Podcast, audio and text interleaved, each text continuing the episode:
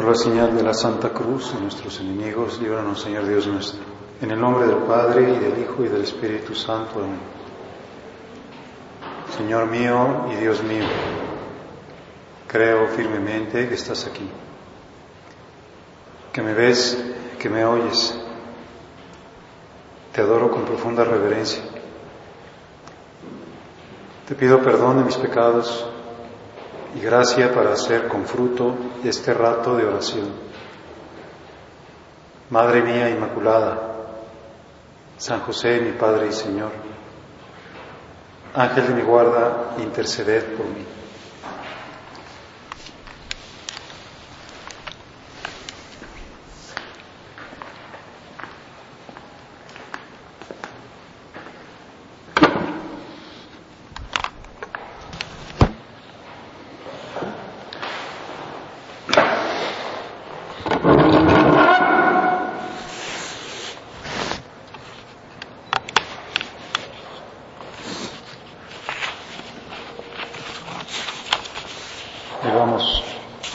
Llevamos, ya diez días de que comenzó la cuaresma. Mañana celebramos el segundo domingo de cuaresma. Diez días pues suponen la cuarta parte, el 25%. Por eso es una buena oportunidad que ahora nos preguntemos si estamos aprovechando la gracia del tiempo de cuaresma si ha supuesto para nosotros, como dice la liturgia, el día de salvación, el tiempo oportuno, porque se difunde con más abundancia la gracia de Dios, entre otras cosas porque mucha gente hace más sacrificios y la penitencia, como sabemos, atrae la gracia, hace que haya más vida divina, más fuerza de Dios presente, actuante, gracias a la penitencia. Pues hemos procurado pensar más en Jesús que está en el desierto haciendo oración y haciendo ayuno. Hemos procurado acompañarlo más y meditar también pues en esa realidad que durante esta primera semana nos ha estado saliendo, la realidad de las tentaciones de Cristo. Jesús es tentado en el desierto. Incluso dice el Evangelio esa frase misteriosa, el Espíritu impulsó a Jesús al desierto para que fuera tentado por el diablo. Si no es una cuestión anecdótica que, que que así haya sucedido, sino que ese es el sentido que tiene. Jesús sabía que al final de los 40 días de ayuno y de oración iba a aparecer el tentador, iba a tener pues ese triple motivo de tentación. Y otra vez decimos, bueno, vamos a acordarnos que esta revelación es algo inseparable de la encarnación, es decir, es verdaderamente un hombre, ha sido engendrado por una mujer, no vino de pues de la realidad extraterrestre y apareció pues de pronto. Es verdaderamente un hombre y como hombre está sujeto a las tentaciones. Y podemos también pensar, bueno, vamos a acostumbrarnos todos a que la tentación es inherente a nuestra condición humana. Vamos a estar siempre siendo tentados. Vamos a tener tentaciones del demonio, vamos a tener tentaciones del mundo y vamos a tener tentaciones de la carne, es decir, de nosotros mismos, de nuestra propia naturaleza herida. Y voy a estar siendo sujeto de tentaciones. Y voy a decir, bueno, pues me vienen tentaciones de Satanás, que son las tentaciones de la rebeldía, de la desobediencia, del orgullo, de la soberbia, del rechazo de la sujeción a Dios, del pensar que yo soy Dios, de que puedo prescindir de Dios, de enaltecer mi propio yo, mi ego, la tentación propia de Satanás, es decir, el que fracasa en el amor, el que se ama a sí mismo, el que se cicla sobre su propia, pues, entre comillas, grandeza, y rechaza la grandeza infinita de Dios. Yo tengo constantemente esa tentación porque, pues, no sé, busco muchas veces mi enaltecimiento. Y me cuesta mucho cuando algo me humilla y me revelo y lo rechazo. Te está tentando el demonio en el pecado suyo, en ese pecado de, como le decía Jesús, te voy a dar todos los reinos del mundo, te voy a hacer capaz de, de, que brinques desde la parte más alta del templo y no te pase nada, porque, pues porque estás adorándome, le decía Satanás, porque adoras al falso Dios de la egolatría. Y ese pues pecado, esa tentación, esa insinuación me ronda constantemente y me ronda también la, la sugestión del mundo. Y el mundo me presenta pues la meta del dinero, la meta de los placeres, y tantas veces caigo a lo mejor en la avaricia, o caigo en la lujuria, o caigo en la gula, y me voy metiendo insensiblemente en un camino que se aleja de la cruz de Cristo y los pecados que surgen de mi propio interior, mis malos pensamientos, mi concupiscencia, mi naturaleza débil, mi pereza, mi, pesadumbre. Y bueno, pues, en primer lugar, no te extrañes de tener tentación. No son pecados las tentaciones. Es más, son motivo de, de crecimiento. Una persona que no tiene lucha, pues se hace completamente blanda, pierde, por ejemplo, el tono muscular, pierde la fortaleza, pierde la capacidad de sacrificio. Entonces Dios nos dice, durante toda tu vida vas a tener tentaciones de, todo tipo. Aprende a convivir con ellas y de todas ellas saca un motivo para la unión conmigo. Así como Jesús venció las tentaciones, estas tres y todas las demás que tuvo durante su vida, tú siempre puedes vencer. Estás en la tesitura de que tu alma es buena y que tiene siempre gracia de Dios suficiente para poder hacerlo. Dios nunca te va a tentar por encima de tus fuerzas.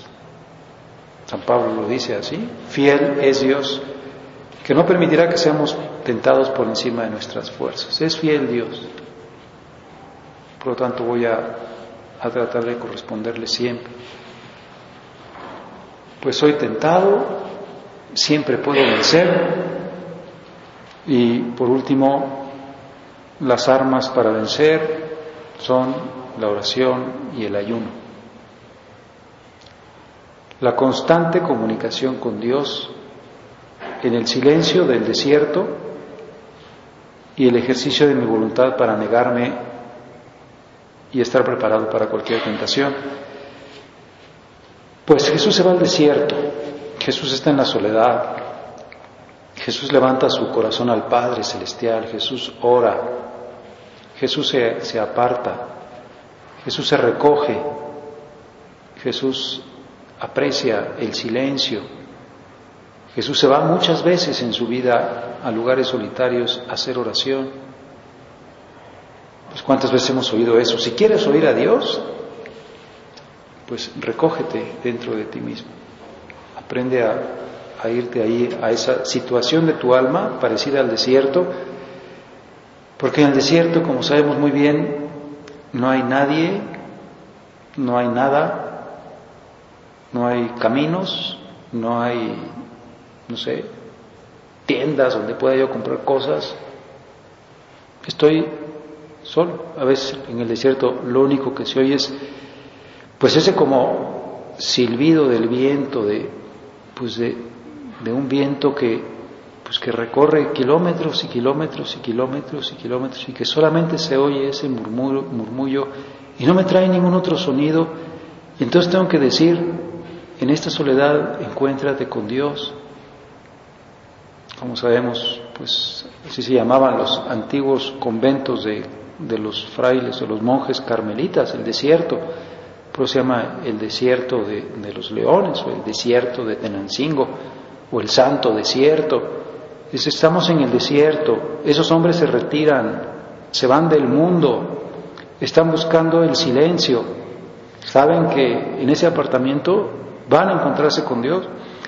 Y decimos, yo estoy en el mundo, es más, estoy en una ciudad que es la ciudad, pienso, más numerosa, más populosa de todo el mundo, pero tengo que hacer mi silencio interior, tengo que buscar mis espacios de silencio, tengo que aprender a recogerme, tengo que ser amigo del silencio, amigo de la soledad.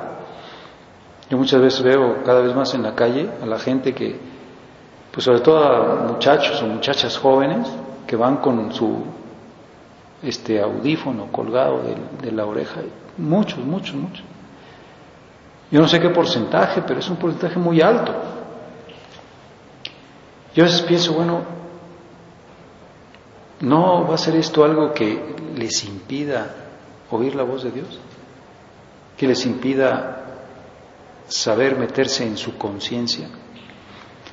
Porque todas esas cosas todos esos aparatos pues están fuera. A veces también veo pues, todo, pues cuando están sentados, pues que siempre tienen su no sé qué aparato y están jugando, están juegue y juegue. Pues en esto y en esto uno dice, ¿y cuándo van a, a escuchar a Dios? Pues seguramente Dios les va a dar la gracia algún día porque pues porque se van a dar cuenta de que, pues de que esas cosas están fuera de ellos y ellos tienen que ser felices dentro de sí mismos, porque es ahí donde son ellos, dentro, no son ellos fuera, no son las cosas. Las cosas no son ellos ni ellos son las cosas, ellos son su interior. Y por eso nosotros tenemos pues que hacerlo y, y ser como de alguna manera recordadores de que la verdad está en el silencio y ser muy amigos del silencio. Y darnos cuenta de que casi como que a veces pagaríamos por el silencio. Y mientras menos nos llenemos de, imágenes y de sonidos, mejor.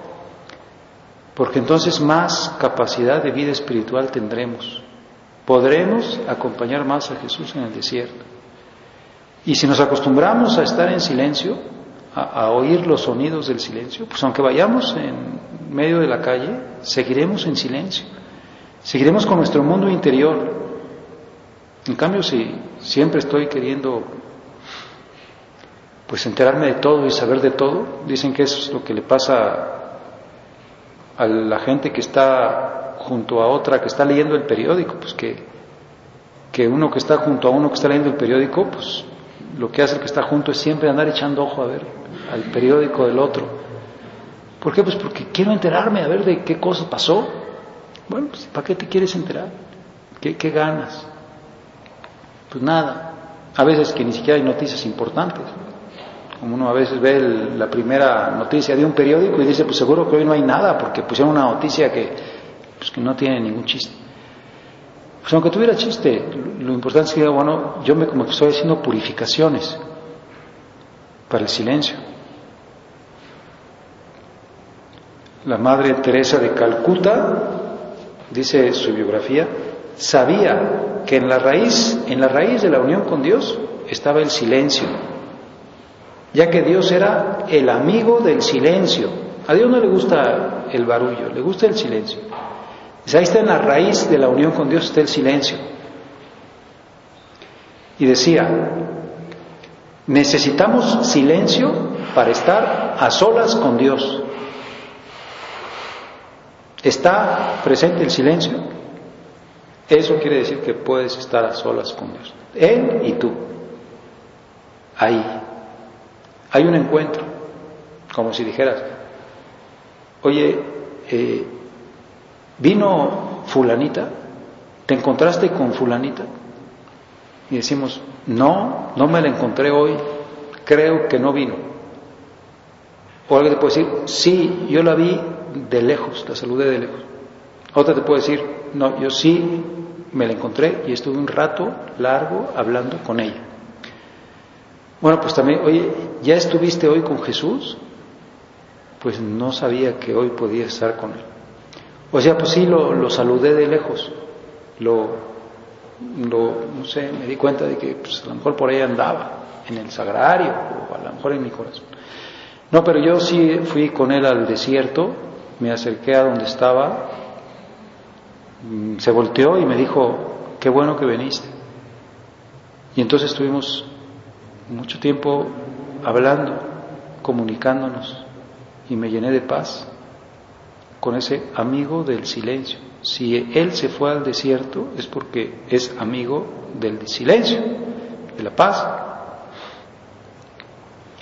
Pues necesitamos silencio para estar a solas con Dios, para hablar con Él, para escucharlo,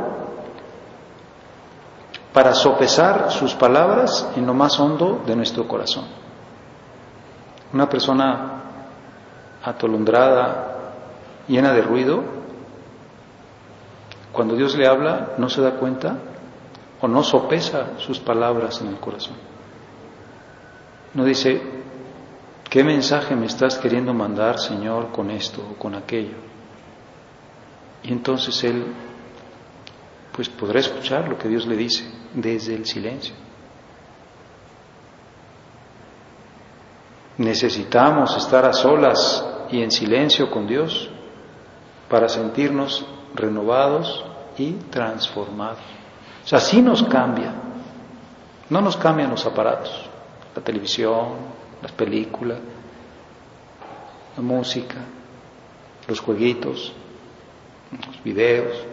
Eso no nos cambia. Nos cambia el encuentro, el sentir que ese encuentro me renovó me, me cambió, me dio paz. Y entonces tengo una visión nueva de la vida. Veo las cosas de manera muy distinta. Desde Cristo, con Cristo. Por eso al final, pues toda nuestra vida es decir, céntrate en Jesús, estate en Él. Ahí se resuelve tu existencia.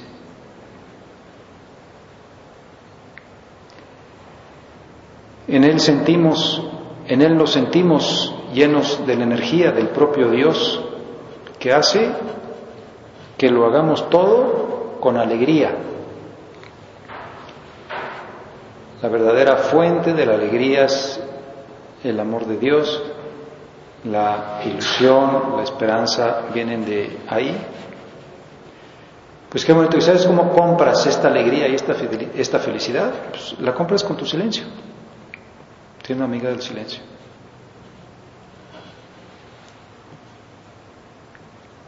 Y decía, fruto del silencio es la oración. Si estoy en silencio puedo hablarle. Si estoy con veinte mil ruidos, pues no me va a salir. Fruto del silencio es la oración. Fruto de la oración, la fe, esa nueva visión de la vida. Veo las cosas desde la eternidad con los ojos de Dios. Y fruto de la fe, el amor. En ese encuentro me uno a Él, me siento bien pagada con ese amor. Fruto del amor, el servicio. Qué bonito. Ya no vivo una vida egoísta, vivo una vida de donación. Siempre estoy, pues, abierto a dar como Dios, que es amor y siempre da. Y fruto del servicio, la paz. Pues el adelanto del cielo, que es ya decir, bueno, ya estoy con esta gran paz de saber que, que estoy donde debo, haciendo lo que debo, con quien debo. ¿Y por qué empezó todo? Pues porque me fui al desierto, porque hice silencio, porque dediqué estos tiempos, porque no caí en esas tentaciones que me puede estar presentando el mundo llénate de ruidos, llénate de imágenes, llénate de cosas, llénate de pues, sensualidad. No, por eso la, la iglesia nos dice, pues haz oración y haz ayuno. Ayunan tus ojos, ayunan tus oídos, ayuna tu lengua, que ayune tu mente, que tengas ojos para Dios, que cierres tus oídos pues a las cosas de la tierra para que empieces a oír su voz, que tu lengua sea para alabar a Dios, para decir la verdad que ilumina, para llevar esperanza, alegría, para evitar cualquier palabra que provoque confusión, inquietud, dolor y muerte. Pues esta es la invitación. Ya estás en el desierto, ya tienes diez días. La cuaresma empezó el 17 de febrero, hoy es 27 de febrero. Mañana el segundo domingo. ¿Y cómo hemos caminado esta primera parte, este 25%? Pues el Señor nos va a decir, pues qué bueno que llegaste, estamos aquí en estos primeros 10 días, nos faltan 30. Anímate a los siguientes 30. Pueden ser maravillosos. Puede haber muchas cosas grandes que sucedan en estos encuentros, pero necesitas hacer oración y vencer las tentaciones, no dejarte llevar por esa vorágine de las tentaciones del demonio o las tentaciones del mundo o las tentaciones de la carne, porque tu verdadera riqueza está dentro de ti está en tu corazón. Pues esta es la teoría, podríamos decir. Ojalá que tú después hagas como pues en la escuela, ¿no? Voy a pedir una teoría, ahora pues vete al laboratorio y ahora ponla en práctica. O sea, haz el experimento. Ya que tienes toda la teoría, pues ahora te toca la parte de la vida. Pues que tengas silencio en tu vida que te encuentres ahí a Jesús, que te encuentres a María, que también podamos acudir a San José, que es el maestro de, de esta vida, de la relación con Jesús y con María, de este hombre del silencio, que sencillamente obedecía a Dios, que no rechistaba, que Jesús habrá aprendido también de, este Padre suyo adoptivo, esa actitud de decir, pues guarda silencio. El silencio es una riqueza. Lo aprovechemos en esta pues, segunda parte o en esta tres cuartas partes que nos quedan todavía, con muchísima gracia de Dios para que se cumpla ese sentido que la Iglesia nos presenta en la cuaresma de acompañar a Jesús en el desierto con oración y con ayuno.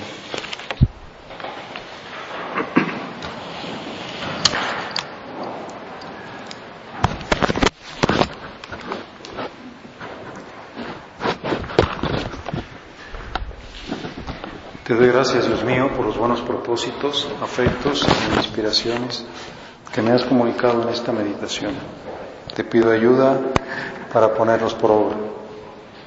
Madre mía Inmaculada, San José, mi Padre y Señor, Ángel de mi guarda, interceded por mí.